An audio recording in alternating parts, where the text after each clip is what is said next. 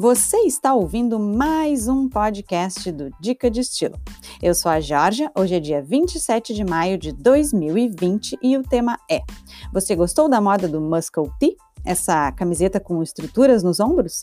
Será que ela valoriza o teu corpo? Então acompanhe aqui comigo.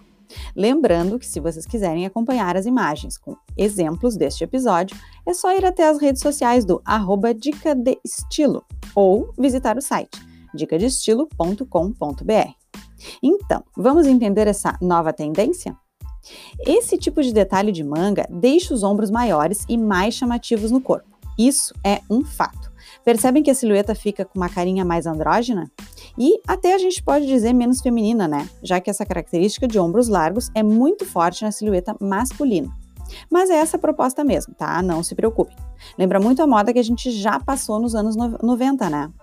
É um estilo cool, moderno, cheio de personalidade. E é com quem se identifica com esses estilos que pode combinar esse visual. Então, vamos entender como valorizar o teu corpo com essa moda marcante. A tendência é deixar o corpo mais quadrado. Então procure marcar a cintura para deixar o corpo um pouco mais feminino e mostrar sim as tuas curvas. Isso vai trazer equilíbrio e uma proporção mais harmônica para o look. Agora, se tu já tem os ombros largos, essa é uma característica já presente nesse visual. Então, tu não precisa necessariamente fugir disso, combinado? Mas pode optar por cores de blusa escura, por exemplo, para gerar sombra nessa região e minimizar esse efeito se for do teu desejo. Ainda falando sobre contraste de cores, se tu tiveres o quadril largo, ao contrário, né?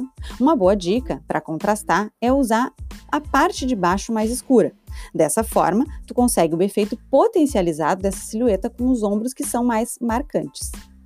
Agora, outro truque bem legal e bom, um efeito bom de a gente colocar nesse look, está nos colares. A gola fechada desse modelo de camiseta ajuda a dar ênfase para a parte do tronco e traz sim um pouco de volume para a região dos seios.